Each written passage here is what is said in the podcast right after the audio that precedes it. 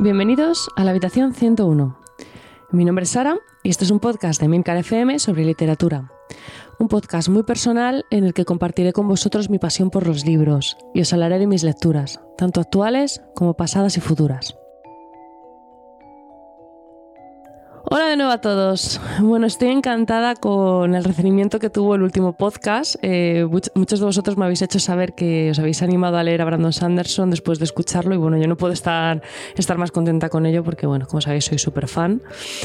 Así que nada, eh, aunque me haya ganado un poco la reprimenda de los fans de Tolkien, creo que me, vino un poquito arriba, eh, ha, merecido, ha merecido mucho la pena. Eh, ya sabéis que si, os animáis a leer cualquiera de los libros que comento por aquí, bueno, que me encanta saberlo, entonces pues no dejéis de contármelo, ¿vale? Y bueno, hoy os traigo una novela de esas que me gustan a mí, como ya habréis podido un poco elucubrar viendo la tendencia del podcast. Eh, bueno, me gustan bastante las novelas originales, las novelas raras, distintas. Esta no es una novedad editorial, eh, de hecho fue publicada en 2001, pero eh, curiosamente no es un título muy conocido y eso es algo que, a mí me sorprende bastante porque a mi juicio lo de este libro es una maravilla. su título es Clara, Clara y la penumbra y su autor es José Carlos Somoza.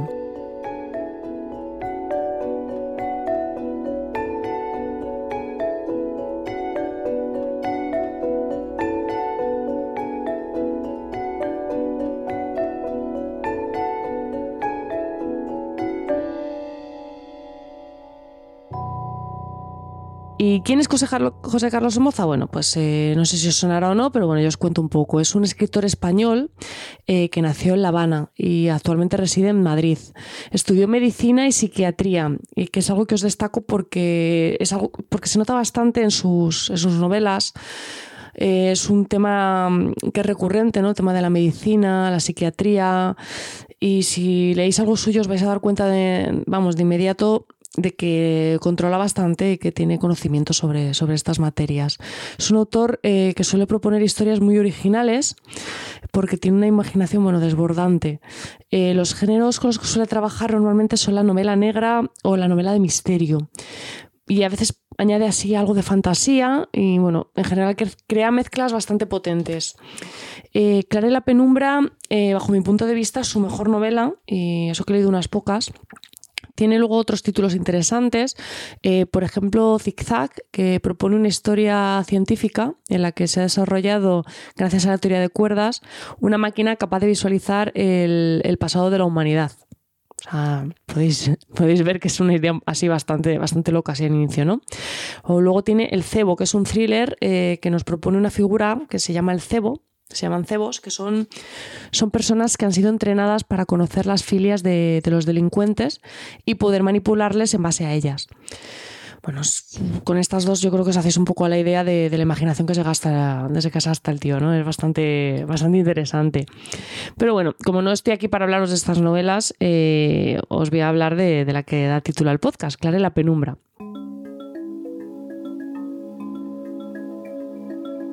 ¿Y de qué trata Clara la penumbra? Bueno, pues os leo una pequeña sinopsis que, he hecho. En el mundo del arte está en auge la llamada pintura hiperdramática, que consiste en la utilización de modelos humanos como lienzos. El asesinato de uno de esos lienzos en Viena, una niña de 14 años, inicia una investigación policial cargada de intereses e intrigas. Mientras tanto en Madrid, Clara Reyes, una joven que trabaja como lienzo en una galería de la ciudad, recibe una misteriosa oferta para trabajar en una obra. Imagino que si no habéis leído el libro, eh, ahora mismo estáis pensando que no habéis entendido bien lo que he contado o directamente no os habéis enterado de nada.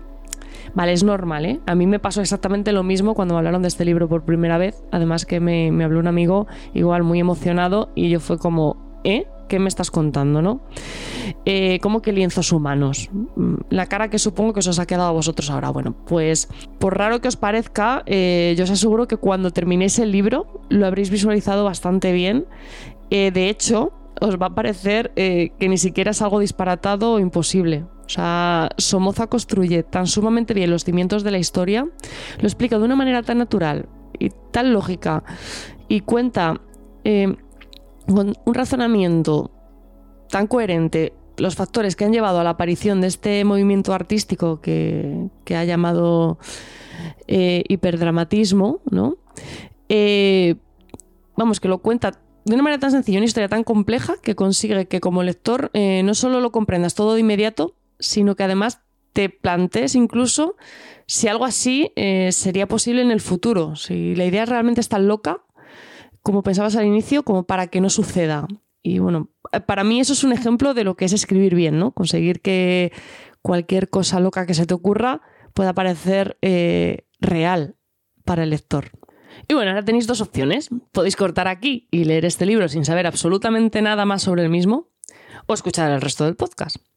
Eh, yo, como siempre, no voy a hacer ningún spoiler, eh, no voy a contar eh, nada sobre la trama así delicado, ¿vale? Solamente unas pinceladas, como suelo hacer. pero sí que os voy a hablar del mundo que propone Somoza, os voy a hablar un poco de, de lo que va. si os apetece hacer el ejercicio de imaginación completo, pues eh, leed el libro directamente y ya escucháis el podcast luego. Y si preferís pues saber más esta historia, sobre esta historia y sobre lo que os acabo de completar, para que luego a la hora de leer pues ya estéis un poco ubicados, ¿no? que a mí es algo que me suele gustar, pues seguid escuchando. Esto es el, el Bandersnatch de, de los podcasts, así que tenéis libertad total para decidir. Pero, pero no os olvidéis de que luego al final del podcast menciono otros títulos de, de otras novelas, como, como suelo hacer siempre, ¿vale? Así que nada, en vuestras manos lo dejo.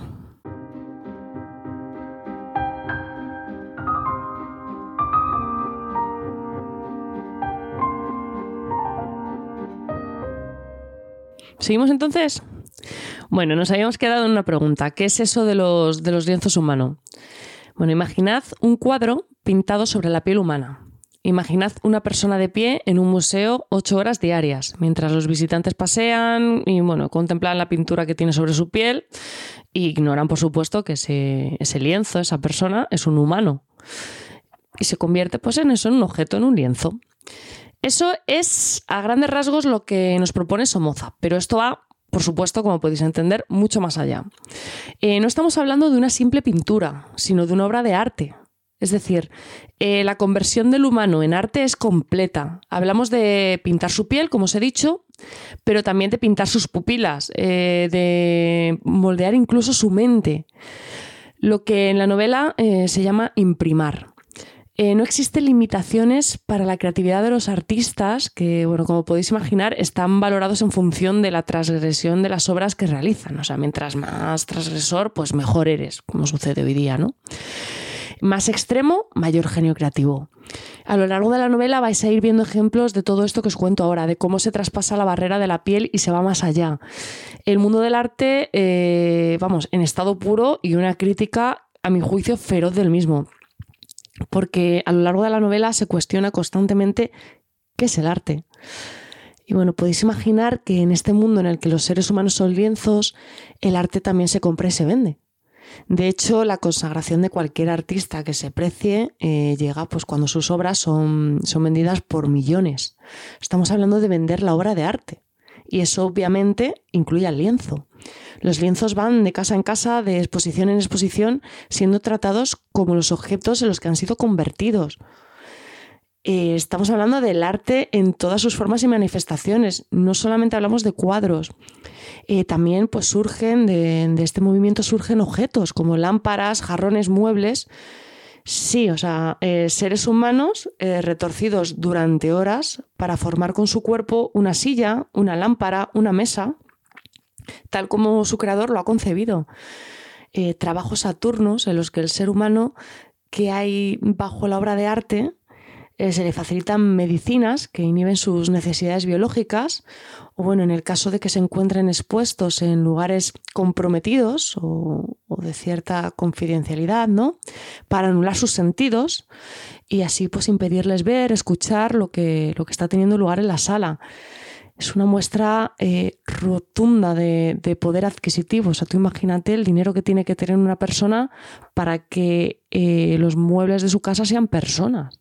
Eh, brutal, ¿no? Eso es, llega alguien a tu casa y tú tienes pues hiperdramatismo y ya se sabe que tienes cierto poder, tienes cierto nivel, ¿no? Es una, forma muy efectiva de demostrar tu, tu poder. Entonces, bueno, yo os digo que, que Somoza no deja hilo suelto y teje un mundo complejo y muy, muy completo con infinidad de detalles y descripciones muy visuales. Hay, de hecho, un diálogo en el libro que para mí resume bastante bien eh, la idea general del arte hiperdramático, o HD, como lo llaman en el libro. Eh, os lo leo. ¿Qué cree usted que es el arte HD? Yo diría que son personas que se quedan quietas y los demás dicen que son pinturas, ¿no? Justo lo contrario. Son pinturas que a veces se mueven y parecen personas.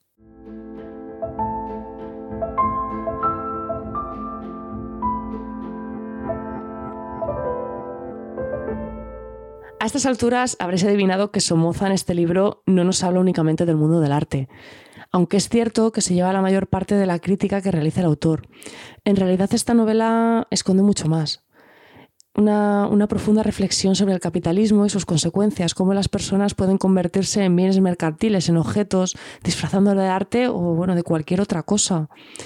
Eh, no es algo que, que no veamos hoy día. O sea, cuánto vale el dinero y cuánto valen las vidas humanas, ¿no? Y aunque no creo que fuera la intención de Somoza en su día, también podemos reflexionar en la lectura de esta novela sobre las redes sociales, el, llamado postureo, cómo la importancia de las apariencias y de la imagen que queremos proyectar a los demás puede convertirse en una obsesión. Es algo que, que representa muy bien el personaje de Clara. Ella deja de ser para poder ser, no quiere ser humana, quiere ser una obra maestra, quiere ser admirada, recordada, elogiada y para conseguirlo está dispuesta a todo, incluso a perderse a sí misma. Y no es una actitud tan lejana, basta con, abrir Instagram para, para comprobarlo. Y bueno, sobre esta base nos vamos a encontrar un thriller clásico, ¿vale? Es un asesinato que ha sido silenciado porque a nadie le interesa que salga a la luz, ni al mundo del arte, que ve peligrar el movimiento hiperdramático que tantos beneficios genera. No os olvidéis que, como os he contado antes, la víctima es una niña de 14 años, una menor de edad. Pero tampoco interesa al gobierno. Es una trama de intrigas, de misterio, que vamos a ir desentrañando con ayuda de, unos detectives que han sido asignados al, al caso y de Clara, que es la mujer que da el título a la novela. ¿Y quién es Clara? Bueno, pues Clara es un lienzo, pero también es una persona, claro. Es la figura en la que Somoza se va a apoyar para explicarnos el proceso de conversión de un humano en arte.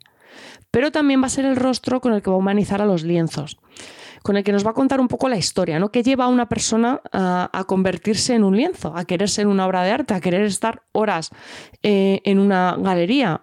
Pues Clara va a ser la, el personaje que nos explique esto, ¿no? Ella se va a ver envuelta en una trama que no comprende, se va a ver atrapada por, sus ideales y por la inocencia que tiene.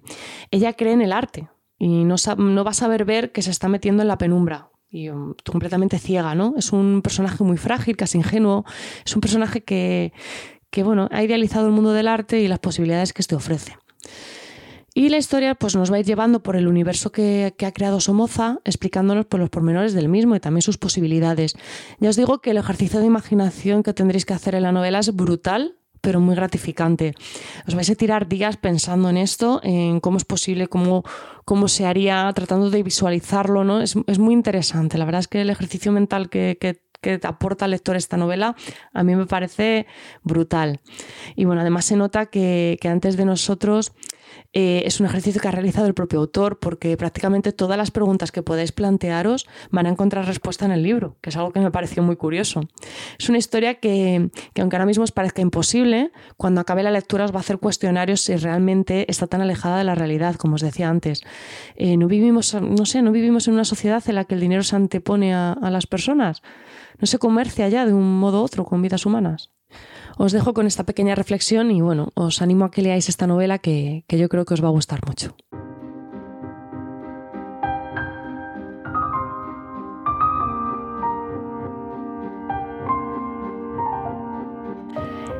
Bueno, tras dos programas sin traeros ninguna de estas perritas extras que suelo, que suelo traer al podcast, hoy os traigo varias. Llevaba tiempo queriendo hablaros de estos libros, pero bueno, los últimos programas se me, se me han acabado yendo de las manos y me quedé sin tiempo para incluiros, así que, que bueno, ya van. Espero que os gusten. El primer título eh, me, lo, me, lo, recomendaron por Twitter a finales de años. Y es una autora, bueno, realmente empecé a, como a escuchar muchísimo hablar de ella. Eh, no sé si os ha pasado alguna vez que os hablan de un libro y de repente parece que todo el mundo lo está leyendo. Bueno, pues esto es lo que me pasó a mí con Cicatriz, de Sara Mesa. Em, tras la recomendación que me hicieron, pues me encontré con su nombre un par de veces más y dije, bueno, tengo que leerla, ¿no? Y hacerte de lleno. Eh, yo no la conocía, pero Sara Mesa es una autora española, eh, concretamente sevillana, que ha ganado varios premios nacionales. De hecho, el título que os traigo fue considerada una de las mejores novelas del año 2015, que es cuando fue publicada. A mí Sara Mesa me parece un hallazgo literario. Eh, de hecho, tras leer Cicatriz me fui directa a buscar otra novela suya, Cara de Pan porque bueno, me apasiona la forma que tiene de escribir esta chica, eh, los diálogos eh, que incorporados en la narración, que es algo que a mí siempre me había parecido bastante odioso en otros autores, y ella lo hace de una manera que me resulta mágica.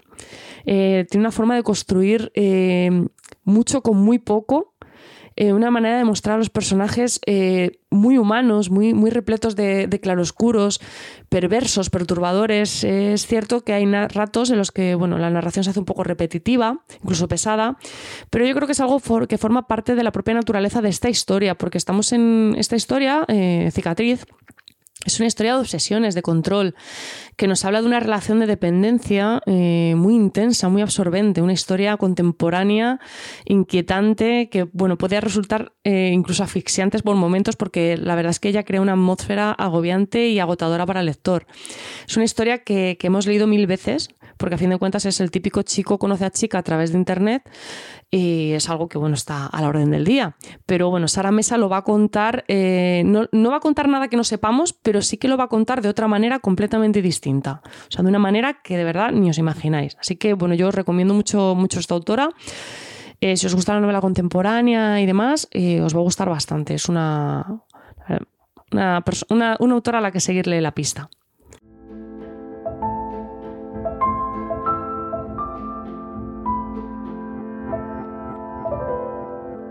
Y lo siguiente que os traigo es una novela de primer contacto, como suelen llamarlas, eh, pero que es una excepción en el género. De hecho, eh, hace poquito leí un artículo en el que hacían una recopilación de novelas protagonizadas por ancianos y no había ni una sola de ciencia ficción. Así que cuando leí la sinopsis de Restos de Población de Elizabeth Moon, que es la novela de la que os estoy hablando, pues me sorprendí bastante porque no es normal. No es normal encontrarnos con una protagonista de 70 años en una obra de, de este género. Así que bueno, dije, pues hay que leerla, ¿no? Y bueno, Elizabeth Moon hace una apuesta muy arriesgada con su protagonista y rotundamente la gana. La novela, desde luego, no hubiera funcionado igual con una protagonista más joven. Eh, de hecho, la edad es clave, ya que nos, ofrece una motivación, un argumento y, y, bueno, la razón para que suceda lo que sucede. Tenemos una colonia humana que debe abandonar el planeta en el que residen porque han dejado de ser rentables para la despiadada corporación que lo controla todo, ¿no? También tenemos a una anciana es la protagonista, a la que esta idea pues no la acaba de convencer porque, oye, mira, yo soy muy mayor, yo vivo muy cómoda aquí y yo dónde me voy a ir ahora a otro planeta que para cuando quiera llegar ya me he muerto. vamos, paso, paso, no me, no me voy a ninguna parte, ¿no? Y entonces, pues bueno, decide quedarse. Entonces, bueno, lo mejor, eh, bajo mi punto de vista, el principio y el final de la novela. El, el nudo os lo digo ya, es un poco largo y un poco repetitivo. Es verdad que, mm, bueno, tenéis que entender que al final nos quedamos con un, único personaje y esto se vuelve un poco Robinson Crusoe, ¿no? Entonces, bueno, el nudo para lo que sirve es para ponernos un poco el contexto, para ubicarnos en el planeta este lejano en el que viven, hacernos sentir la soledad de la protagonista y contagiarnos un poco incluso esa rutina que ella crea.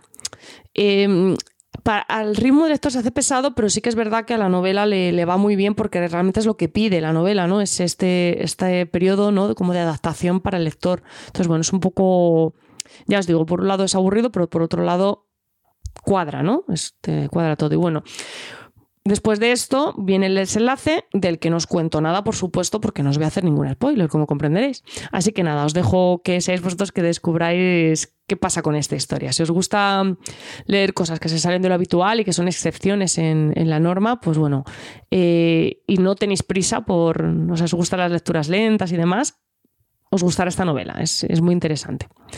Y seguimos con otro título que os sonará mucho porque hace poquito eh, estrenaron una película en Netflix, A Ciegas eh, de Josh Malerman. Eh, en inglés es Beer Box. Entonces, bueno, se trata de una novela posapocalíptica que fue publicada en 2014 y la protagoniza una mujer que se llama Mallory, que tiene que sobrevivir junto a sus dos hijos, pues como dice el título, a ciegas.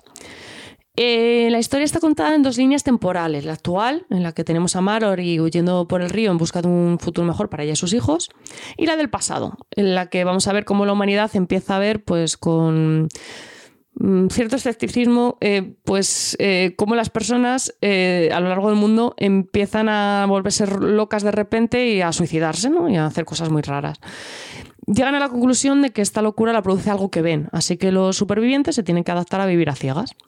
La idea me parece bastante innovadora, aunque me, recuerda un poco a Ensayo sobre la ceguera de, Saramago, pero bueno, que es otra novela que os recomiendo, por cierto.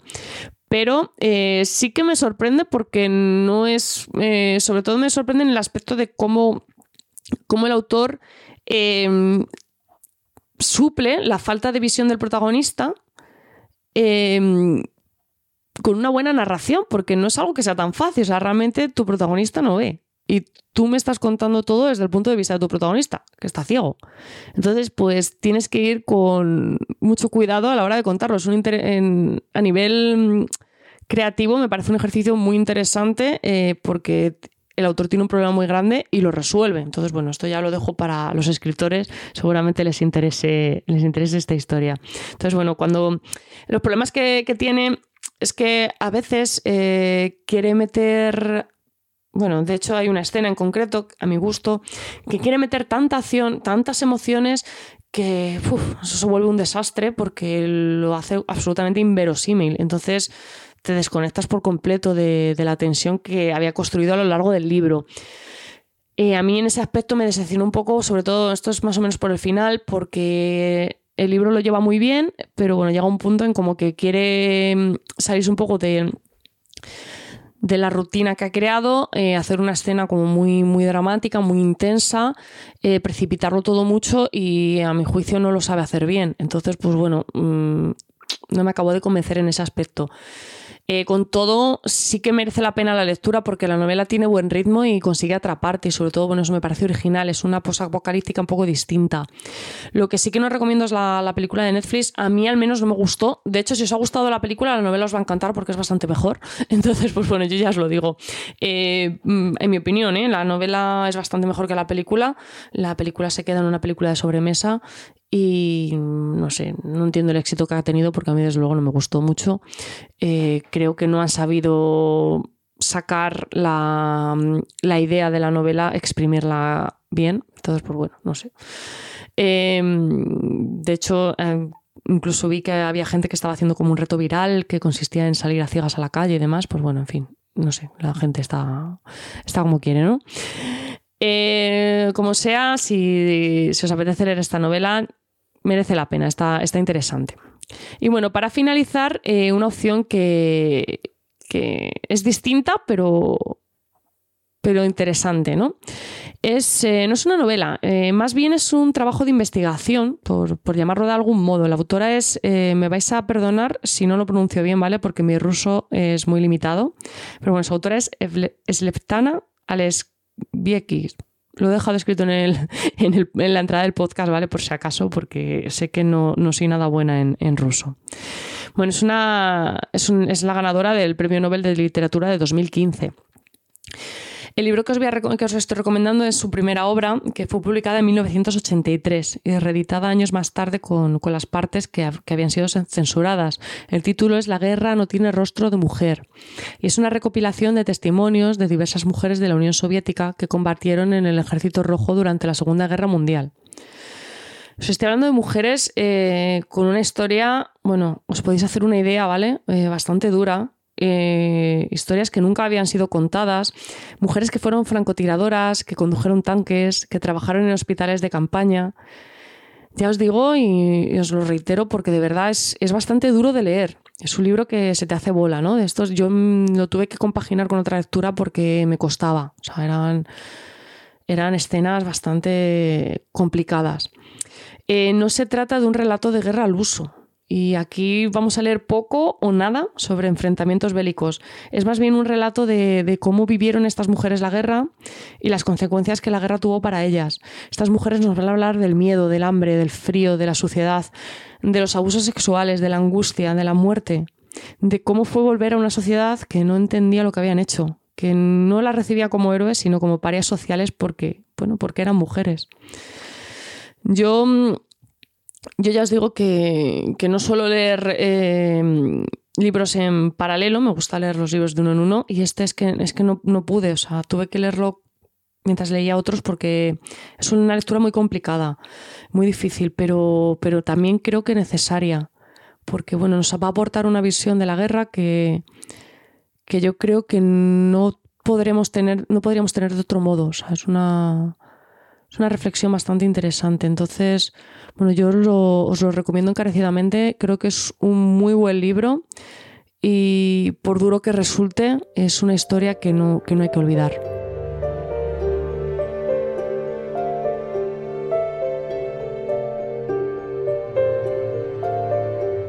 Y bueno, con este título concluyo por hoy. Espero que os haya resultado interesante el programa y que hayáis rescatado alguna idea para vuestras próximas lecturas. Muchas gracias por el tiempo que habéis dedicado a escucharme. Tenéis los medios de contacto y toda la información y enlaces de este capítulo en emilcar.fm barra habitación 101. Y como favorcillo, si me estáis escuchando desde la aplicación Overcast y os ha gustado el capítulo, os agradecería mucho que le, que le pusierais una estrella para recomendarlo y así poder llegar a más gente. Y nada más, leed mucho y recordad, nos encontraremos en el lugar donde no hay oscuridad.